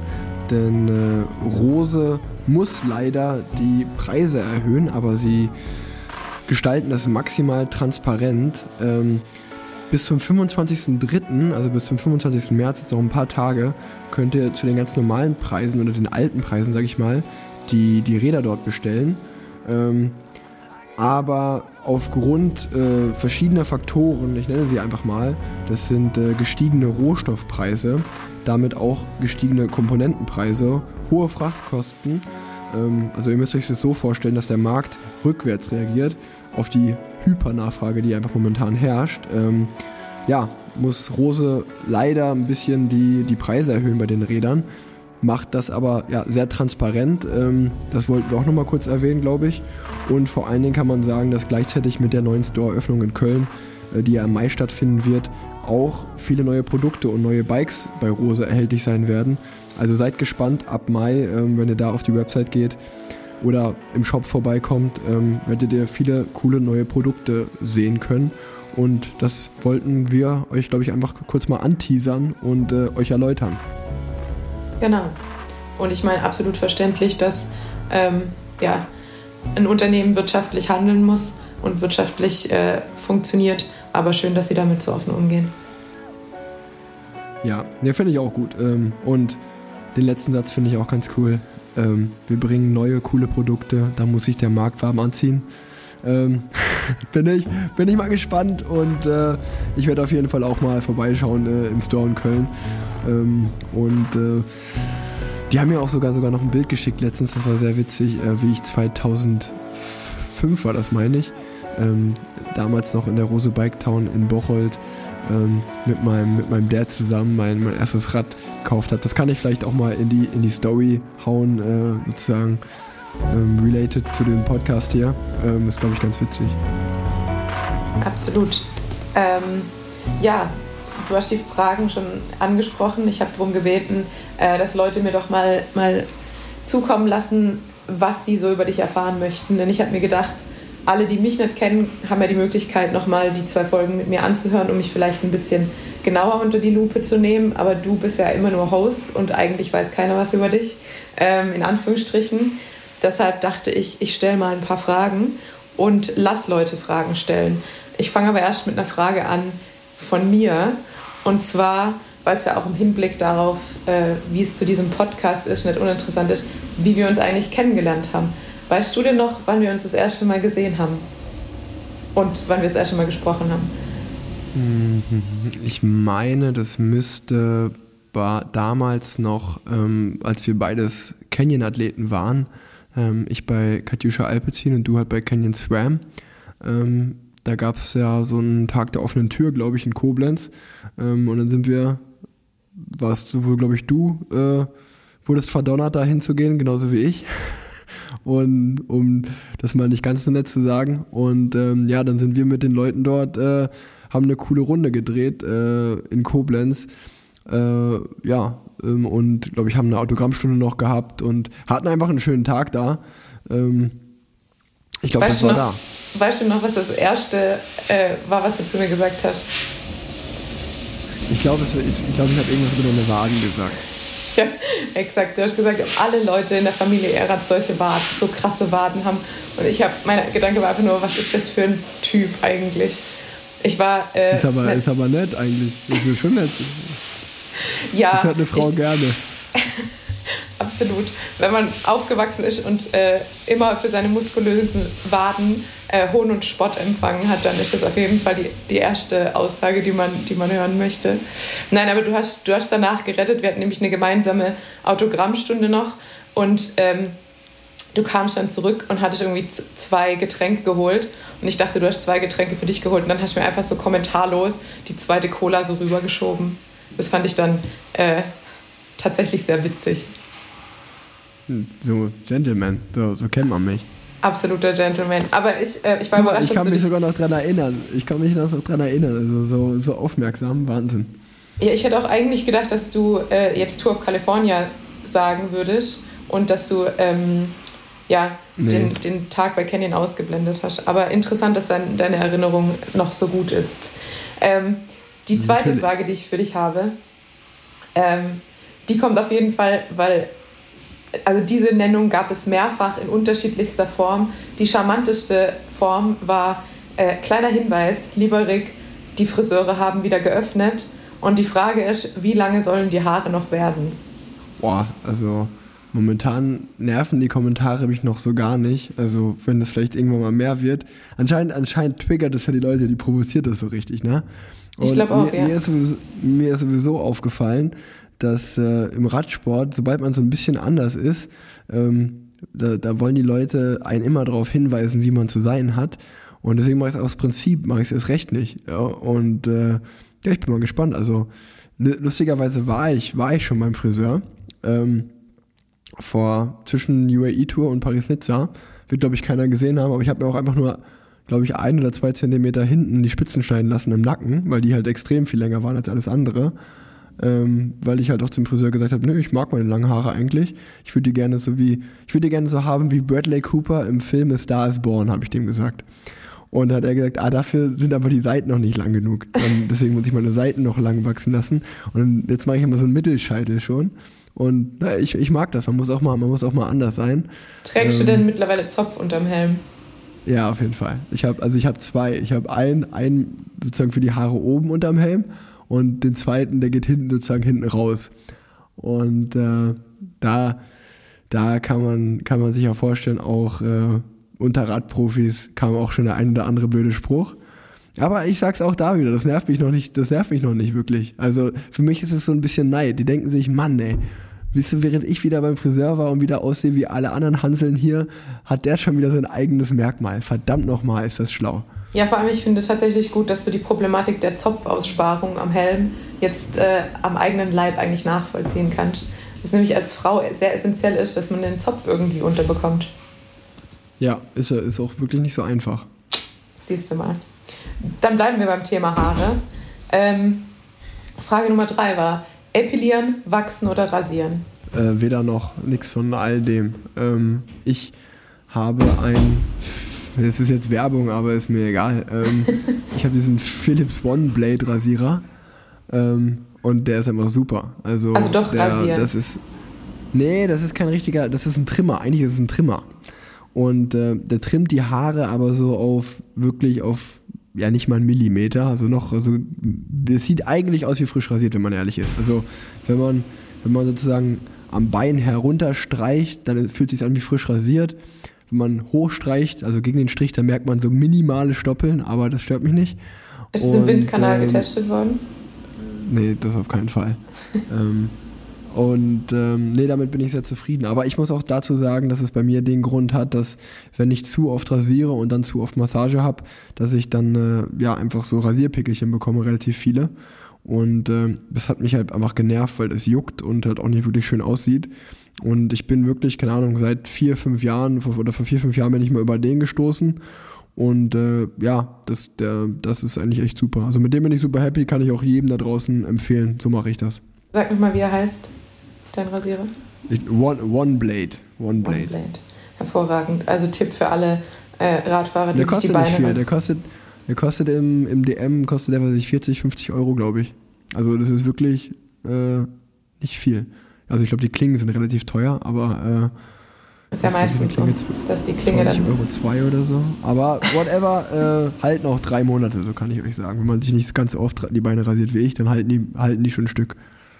Sehr gut. Dann kommen wir zu einer Frage, die dich vielleicht anders als die Frage mit den Haaren mittlerweile nervt. Aber trotzdem habe ich, glaube ich, noch nie eine Antwort von dir darauf gehört. Deshalb fand ich die Frage gut und dachte, ich stelle sie einfach mal. Wie gehst du mit dem Erfolgsdruck durch die Karriere deines Vaters um? Beeinflusst dich das irgendwie oder kannst du das ausklammern? Ähm, nee, also, also Vergleiche nerven mich mittlerweile schon deutlich mehr, als, als, als wenn ich noch jünger war. Das auf jeden Fall. Ähm, was mich, was, was mich auch nervt, äh, sind so Dinge so, ähm, wenn so Kommentare kommen, so, äh, was würde der Vater wohl dazu sagen oder so, wo ich mir so denke, was, was tut das denn jetzt zur Sache? wir sind äh, zwei, verschiedene, zwei verschiedene Menschen und er ist seinen Weg gegangen, ich gehe meinen Weg so. Ähm, äh, also mich, mich stören eher die Vergleiche, aber nicht aus dem Grund, weil ich nicht gerne mit meinem Papa verglichen werde, ähm, sondern eigentlich eher aus dem Grund, weil ich mir denke, so, ähm, keine Ahnung, also klar, wir machen jetzt denselben Sport, aber wir sind einfach zwei verschiedene Menschen und zwei verschiedene Charaktere. Ja. Und ähm, keine Ahnung, also ich finde halt, natürlich ist es naheliegend, wenn man denselben Sport macht oder denselben Beruf ausübt, dass da irgendwie verglichen wird. Aber ich finde es trotzdem mal so ein bisschen unfair, weil man auch einfach in zwei verschiedenen Zeiten fährt. Ähm, und ähm, ja, einfach so ein bisschen, äh, ich ich mag das nicht, wenn so von außen ähm, über mich gerichtet wird, sage ich mal so. Das muss, ja. Klar muss man das über sich irgendwie so ein bisschen ergehen lassen, aber ich glaube, ich bin ein relativ toleranter Typ so und äh, akzeptiere viel und äh, versuche auch immer, wenn irgendjemand was macht, äh, das aus allen Blickwinkeln zu sehen, warum er das vielleicht so macht. Und ähm, ja, bin, glaube ich, im Großen und Ganzen sehr tolerant und muss da vor allen Dingen sagen, das, das ist leider wirklich so, das sind vor allen Dingen leider oft alte weiße Männer, die, ähm, die da irgendwie nicht nur auf mich bezogen, aber so allgemein ähm, sich ganz oft das Recht rausnehmen, Dinge zu beurteilen und Dinge ähm, zu sagen, wo ich mir dann einfach denke, so, du, erstens kann es dir egal sein und zweitens hast du auch nicht das Recht, darüber zu urteilen. Und ähm, das ist halt äh, ganz oft bei den Vergleichen irgendwie so. Ähm, das, das stört mich schon ähm, ein bisschen oder, oder mehr als ein bisschen mittlerweile. Weil ich meine, ich denke mir, mittlerweile bin ich so, keine Ahnung, 27, ich bin jetzt auch keine 18 mehr. Ja. Ähm, und ich bin selber ein erwachsener Mann. Ich habe selber einen Sohn mittlerweile.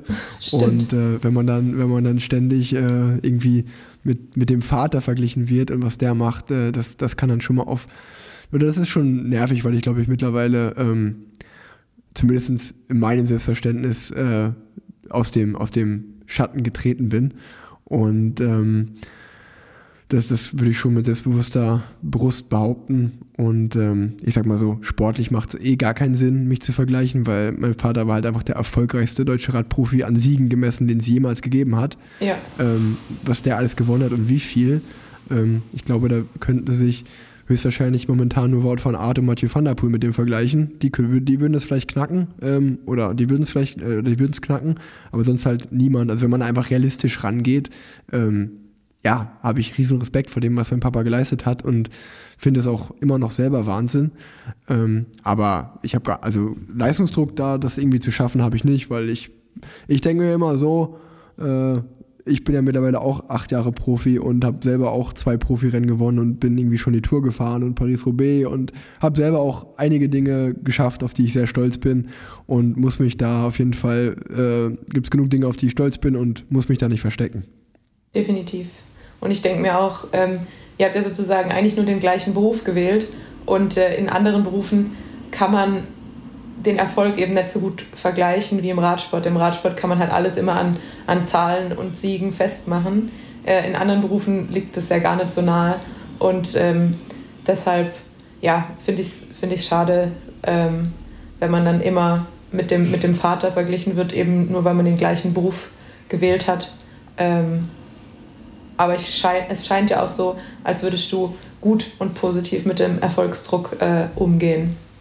Und wie man an ja, deiner genau, bisherigen total, Karriere voll, sieht, voll. bist du ja auch nicht daran zerbrochen, äh, was ja einfach auch hätte sein können schon in jungen Jahren, weil ich wette, dass es dich wahrscheinlich mit 17, 16, 18 nicht so kalt gelassen hat. Und da wurden bestimmt eben auch Stimmen laut.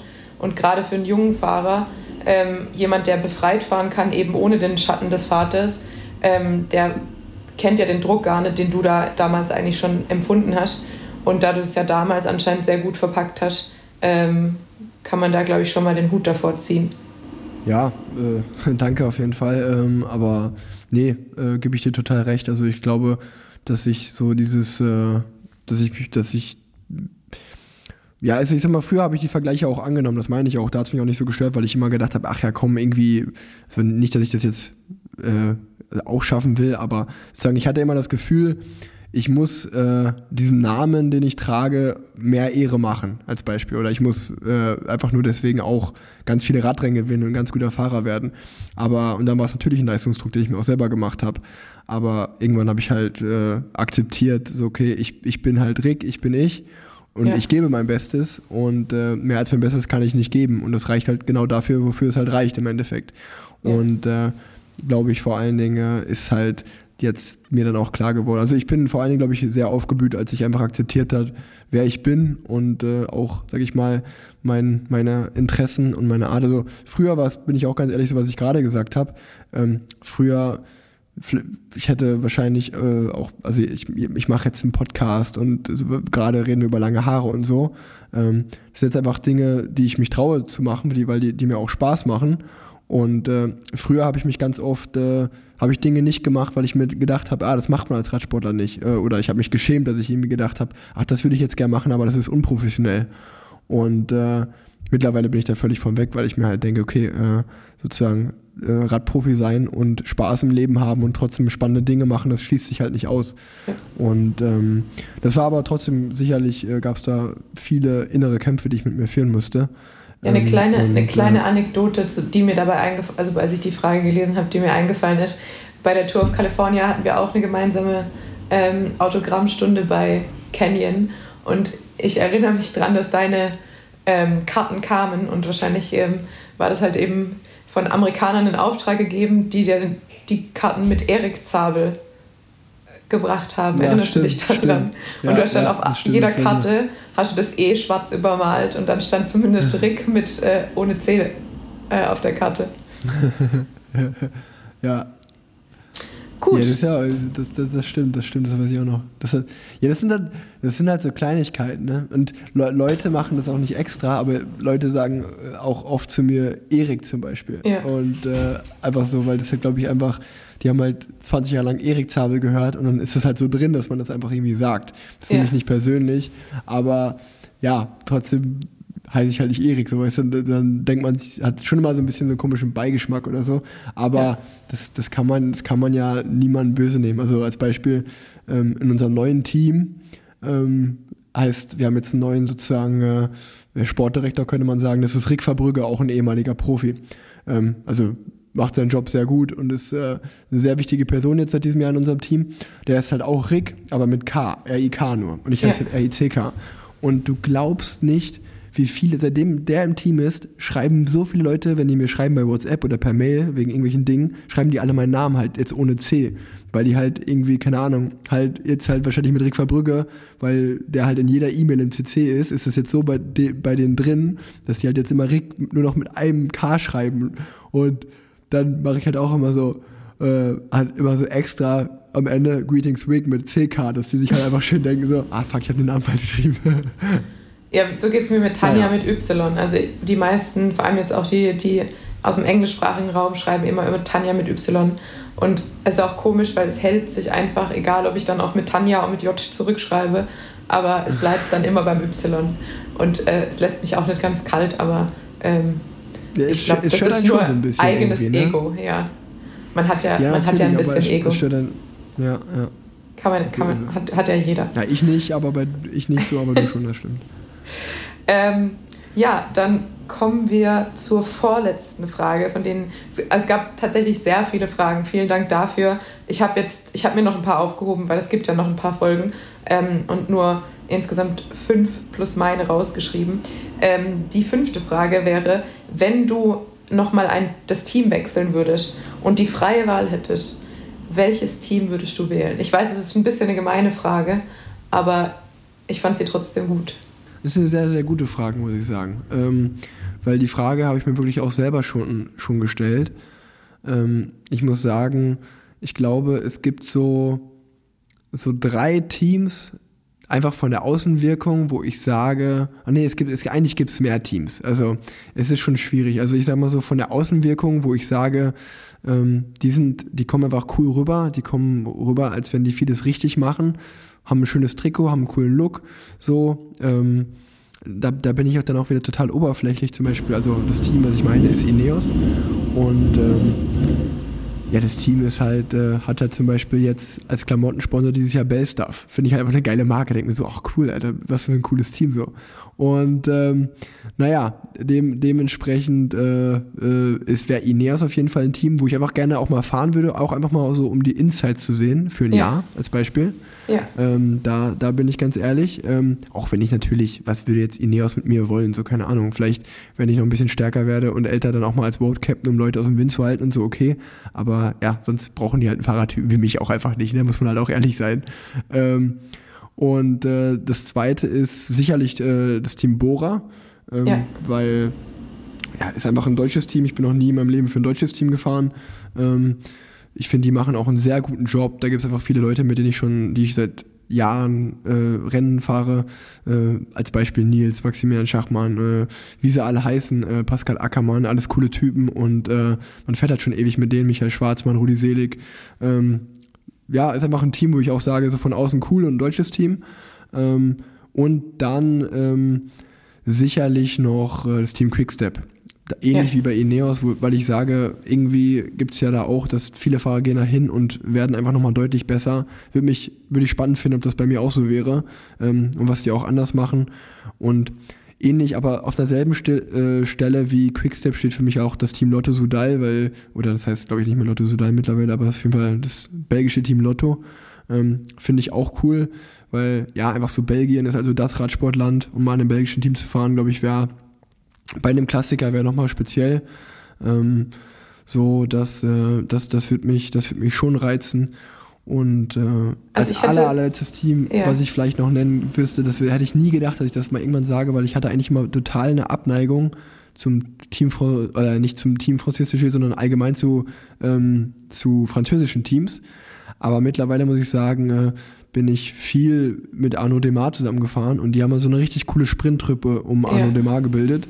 Und das ist halt so, wo ich mir denke, ach, das ist, glaube ich, auch cool, wenn man da Teil davon ist und äh, auch, auch cool, wie, wie die das so machen. Also, ähm, ja, ähm, ist, ist äh, auf jeden Fall cool. Aber um, um zum Abschluss, um wieder zum, zum, zum äh, wieder, um dann wieder ehrlich zu einem selber zu sein, weiß ich nicht, halt, ob, ob ich als Larifari-Typ so ein bisschen ähm, in so einem Team, was sehr krass strukturiert ist und äh, ja, ähm, also ich würde die Challenge auf jeden Fall annehmen und würde, würde super gerne mal machen, in so einem richtig krassen System nochmal zu sein, um zu sehen, äh, ob mich das verbessert.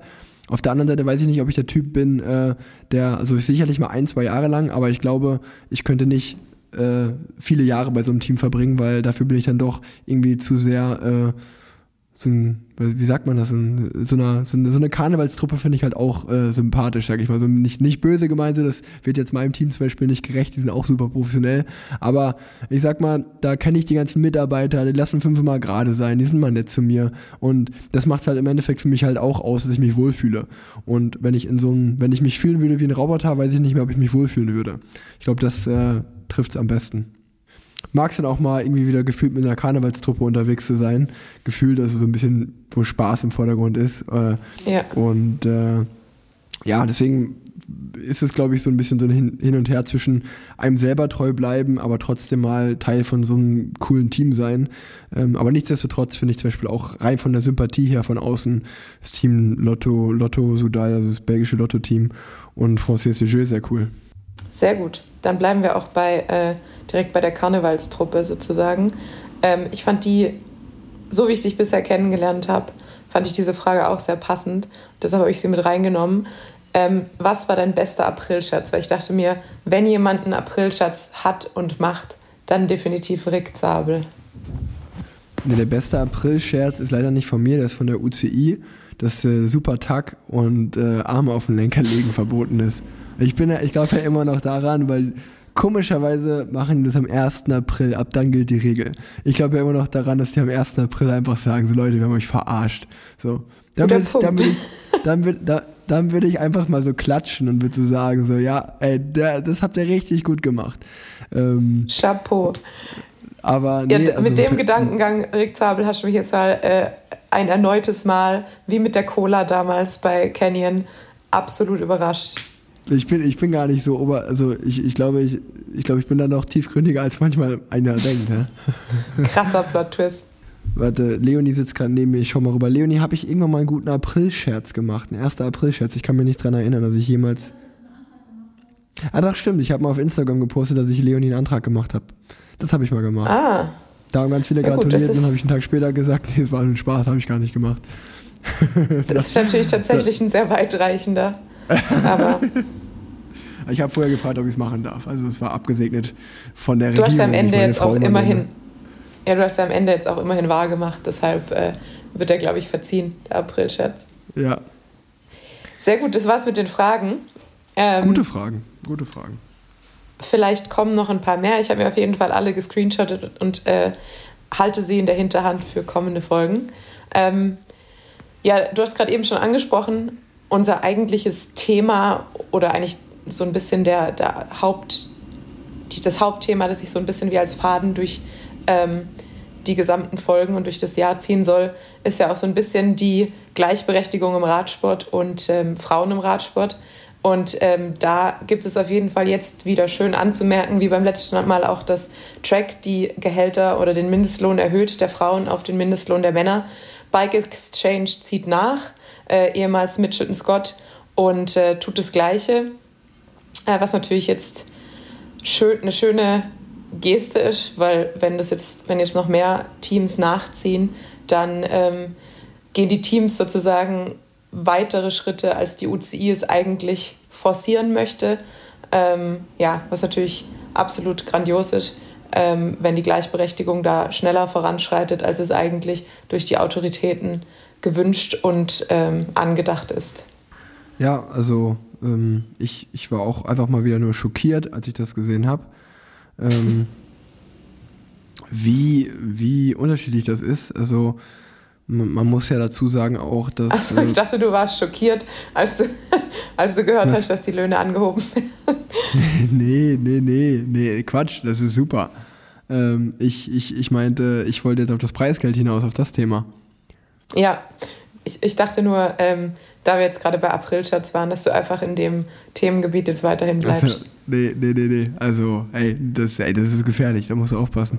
Nee, aber das stimmt. ähm, ehrlich, ich, ich war, ähm, als ich das mit Omnoped Newsblatt nur gesehen habe, ähm, also was danach dann alles passiert ist, war wirklich sehr cool mit der Cornfolding-Geschichte und so, aber ja, einfach nur zu sehen, dass es halt einfach, wie groß die Differenz ist zwischen Männer- und Frauenpreisgeld, war dann schon wieder schockierend. Vor allen Dingen, wenn man weiß, muss man ja auch ehrlicherweise so sagen, dass die Männer eh schon deutlich besser bezahlt sind und ähm, ja, Preisgeld ist immer eine schöne Sache so. Das ist dann so, kann man so ein bisschen vergleichen wie mit so einem Weihnachtsgeld, wenn man, wenn man dann am Ende des Jahres doch mal eine gute Saison hat, da kommt da auch nochmal äh, ein guter Check zusammen, keine Frage.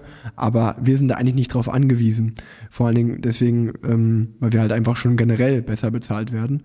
Und deswegen würde ich es halt einen schönen ersten Schritt auch finden, wenn zum Beispiel das Preisgeld einfach gleich ist, weil ja, dann äh, ist es vor allen Dingen auch für die Frauen, die vielleicht nicht ganz so viel verdienen, ist Preisgeld dann halt äh, ja ein sch- schönes zweites Einkommen noch nebenbei. Ähm, so, so würde ich das jetzt einfach mal so sehen. Äh, Und wenn es nur ein kleine, kleines Taschengeld ist. Genau, und wenn es nur ein kleines Taschengeld ist, aber dass halt das Preisgeld ähm, da auf einer gleichen Ebene ist, weil man ja einfach eh schon sagen muss, dass das Preisgeld ist ja im Vergleich zu anderen Sportarten eh nicht viel. Also da, da könnte der, also ich, ich, ich, ich weiß gar nicht, wie viel es ist. Ich glaube, das fand ich immer so witzig, wenn man die Tour de France durchfährt, dann bekommt man als Fahrer, glaube ich, dafür, ich weiß nicht, ob es 100 Euro waren oder 1000 Euro, ähm, dafür, dass man als Prämie, dafür, dass man durchgefahren ist. Ja. Ähm, du musst dir aber vorstellen, dass halt, äh, ich glaube, pro Tour de France, die ausgerichtet wird, nimmt die ASO, also die Organisation, die das ausrichtet, nimmt, glaube ich, über 60 Millionen pro Ausgabe ein. Rein, rein Profit. Über 60 Ja. Millionen rein Profit. Das heißt, und der Tour de France-Sieger bekommt, glaube ich, eine halbe Million Preisgeld. Das heißt, man könnte mindestens für jeden Fahrer, der durchfährt, schon mal eine Prämie von 10.000 Euro machen. Das wäre dann halt, äh, wenn jetzt 130 Fahrer durchfahren, wäre das halt auch nicht super viel Geld in Anbetracht dafür, dass halt 60 Millionen Umsatz genommen wird, äh, äh, Umsatz gemacht wird mit einer einzigen ja. Tour de France, mit einer einzigen Tour de France so. Also da könnte man in diesem Thema Preisgeld könnte man eh größer denken meiner Meinung nach. Ähm, aber ich sag mal so viel, ähm, ich bin großer Supporter der Riders Union und ähm, die, die jetzt hoffentlich bald kommen wird, die neue. Ähm, das ist zum Beispiel eine spannende Frage. Dürft ihr Frauen da eigentlich auch mitmachen? Ich glaube, da haben wir selbst schon mal schon drüber gesprochen. Ich glaube, es gibt äh, das aktuell nur für Männer, aber wir haben ja die Cyclist Alliance, die ah, okay. ähm, eigentlich auch eine, also wir haben, bei uns gibt es ja auch die CPA und eben die Cyclist Alliance und die Cyclist Alliance ist an sich so eine Fahrervertretung, die sich eben von Fahrerinnen gegründet oder die von Fahrerinnen gegründet wurde und ähm, die zum Beispiel solche Dinge angehen wie ähm, es gibt einen Rechtsbeistand oder einen, einen kostenfreien Rechtsbeistand für, ähm, für Fahrerinnen, weil eben, ich glaube, über, über 70 Prozent der Fahrerinnen Verträge unterschreiben, ohne dass irgendwann mal ein Anwalt da drauf geschaut hat.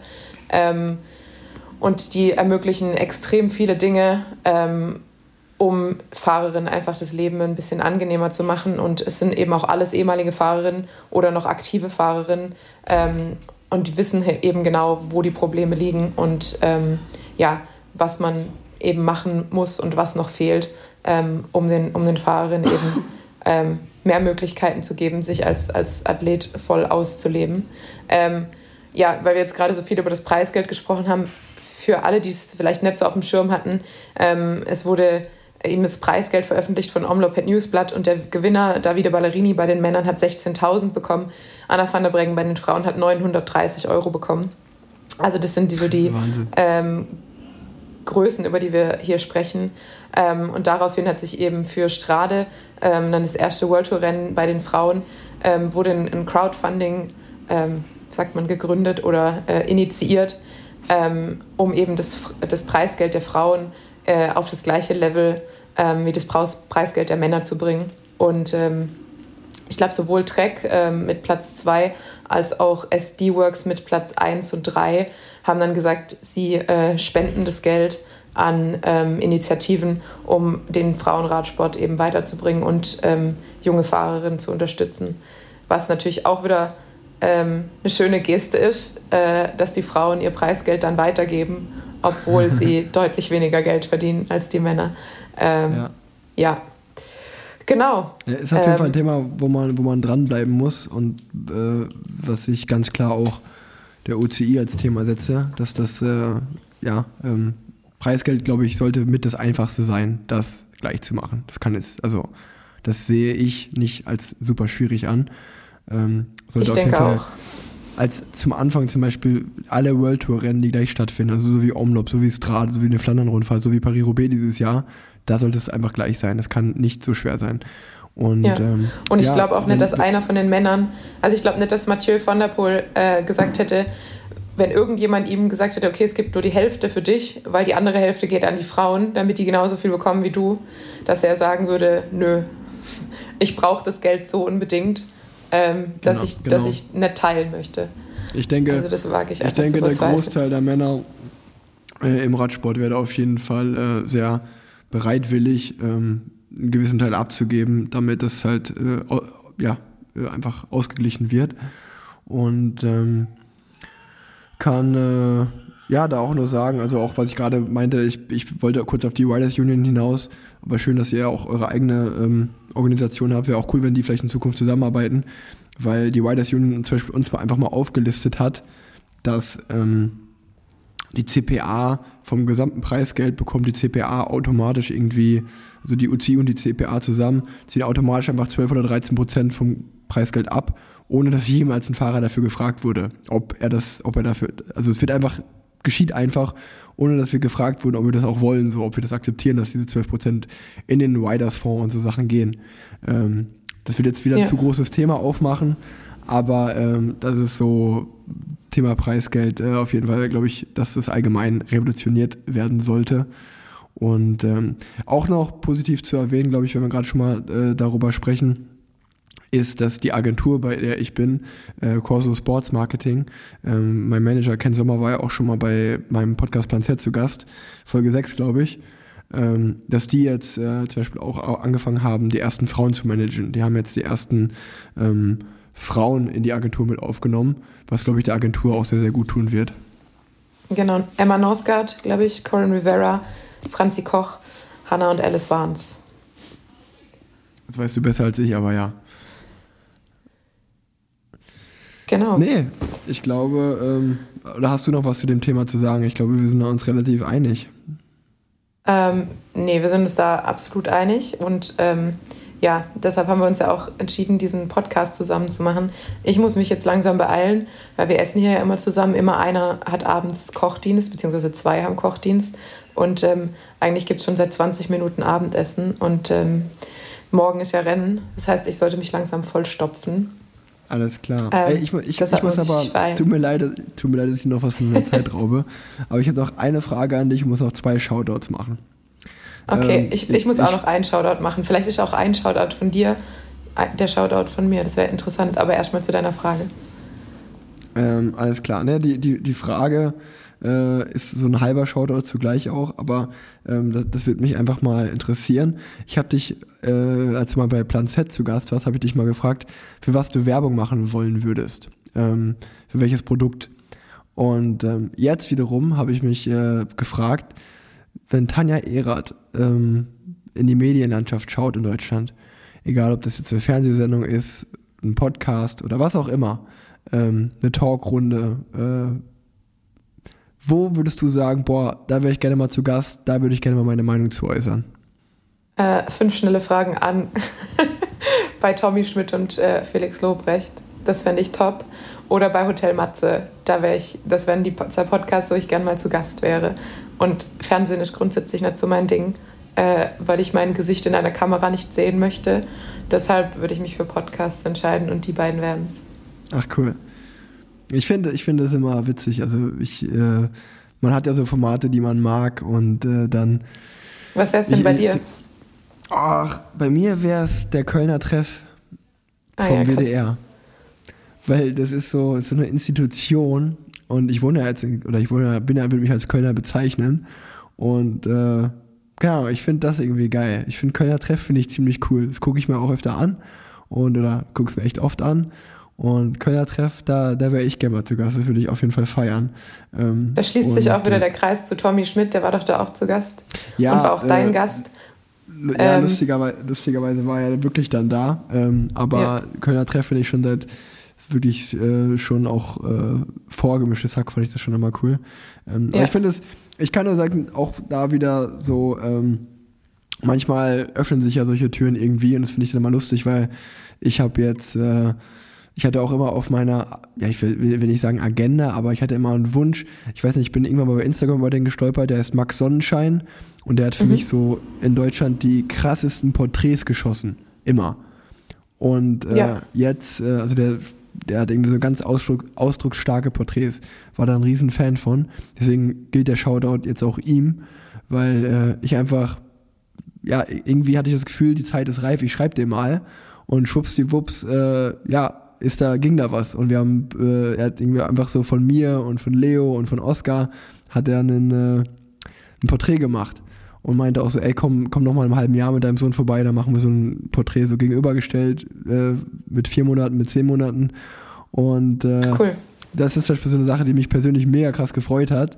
Und äh, deswegen wollte ich da auch nur sagen an die Leute, setzt euch Ziele und verfolgt die irgendwie. Manchmal, manchmal klappen solche Dinge.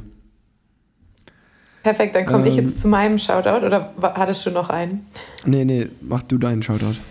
Okay, ich, bei mir sind es jetzt doch auch zwei geworden, weil eigentlich wollte ich es ganz am Anfang sagen. Erstmal vielen Dank für das viele, vor allem positive Feedback äh, von euch zur ersten Folge ähm, und zu den vielen Themenanregungen. Wir werden die auch auf jeden Fall im Laufe der Folgen, denke ich, abarbeiten. Ich notiere mir das alles auf meine Podcast-Liste. Ähm, aber trotzdem erstmal vielen Dank für die rege Rückmeldung. Es hat mich auf jeden Fall sehr gefreut. Und ich habe auch versucht, jedem zu antworten.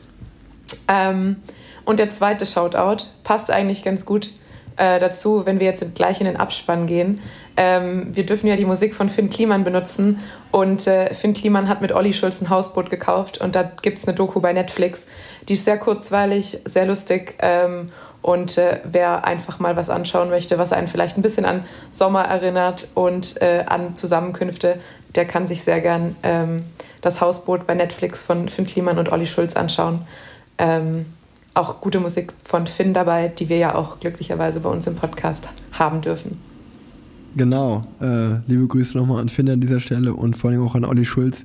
Was für ein geiler Typ ist das eigentlich auch. Und äh, die Doku habe ich mir auch angeschaut bei Paris Nizza. Richtig, richtig cool.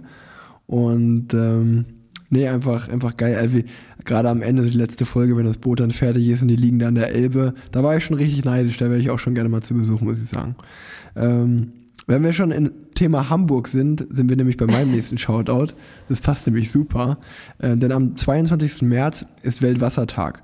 Und noch immer haben 579 Millionen Menschen weltweit keinen Zugang zu sauberem Trinkwasser. Das wird mehr Menschen, nee, jetzt habe ich mich verlesen hier, sorry. Das sind mehr Menschen, als in der gesamten EU leben. Das will VivaCon Aqua ändern und ruft zum One for Water auf. Vom 22. bis zum 28. März laufen wir gemeinsam für Wasserprojekte an Schulen in der Eastern Cape Provinz in Südafrika. Eine Woche lang. Schon mit 25 Euro kann Viva Con Agua einer Schülerin dort dauerhaft den Zugang zu sauberem Trinkwasser ermöglichen. Anmelden, spenden und loslaufen. Das Ganze geht auf www.moveforwater.org. Ähm, ich bin ja Unterstützer von Viva Con Agua und äh, ja, jeder, der mir auf Strava folgt, kann einfach bei, bei Strava bei Viva Aqua gucken, äh, an dem Event teilnehmen oder eben äh, dem Viva Aqua äh, auf Strava äh, Clubmitglied werden. Und, oder sich einfach unter diesem Link anmelden. Ich packe den auch nochmal in die Show Notes. Und dann wird am 22. März ist nämlich Weltwassertag und die ganze Woche wird gerannt und äh, das ist eine gute Sache, die ich gerne unterstütze. Jetzt wollte ich dir glatt böse sein, dass du meinen schönen Übergang äh, mit Finn Kliman zu Finn Kliman zerstört hast, aber dafür kann ich dir natürlich nicht böse sein. Ähm, und ähm, ja, ich werde definitiv folgen und ich werde definitiv spenden. Also danke dafür und euch danke fürs Zuhören. Das war die zweite Folge von Parallelwelten. Ähm, es wird eine dritte geben, hoffentlich. Äh, lasst uns gerne wieder wissen, ähm, wie euch die zweite Folge gefallen hat und ob Rick mich diesmal häufiger zu Wort kommen hat lassen. Nämlich äh, diese Anregung habe ich sehr häufig gehört und du wahrscheinlich auch. Ähm, aber ich versuche, ihn im Zaum zu halten und vielleicht wird es auch im Verlauf des Jahres besser. Ich hoffe es auch sehr. Ich hoffe, ich glaube, in dieser Folge war es, glaube ich, okay. Ich glaube, du hattest einen guten Redeanteil diesmal. sehr gut. Ähm, äh, ich, muss, ich muss euch aber sogar nochmal auf den Sack gehen, weil mir fällt gerade sogar noch was ein. Nämlich haben meine Jungs und ich von War wir haben die Awesome Monuments gemacht. Das heißt, zu jedem Monument dieses Jahr äh, können die Leute, die in Köln gerne Fahrrad fahren, sozusagen ein bisschen Monument-Feeling mitmachen. Und es geht halt jetzt an diesem Samstag halt los mit Mailand Sanremo. Ähm, deswegen einfach äh, immer mal wieder auf den War-Account auf Instagram schauen. Und äh, da wird dann gelauncht, was da passiert. Wir haben uns nämlich eine ganz coole Strecke ähm, überlegt. Ich kann so viel sagen. Es geht bei der Pizzeria Milano auf dem Heumarkt in Köln los und Ziel ist bei der Eisdiele Sanremo. Ähm, deswegen könnt ihr da schön Mailand Sanremo Kölsch auf Kölsche Art nachfahren. Viel Spaß dabei. Und jetzt bin ich, das war auch mein letztes Wort. Ähm, jetzt ist auch mein Essen Sinne, kalt. in diesem Sinne, checkt's aus. Checkt Kanja Viel aus Spaß. und Parallelwelten an die Macht. Das Haus beschützen, ciao, ciao. Hab die Vorstellung immer geliebt, doch die Tür wartet für immer darauf, dass er sie von innen verschließt. Ich weiß noch nicht, ob es auch mein Traum ist, aber finde dieses Haus für dich. Ich finde dieses Haus für dich, Papa.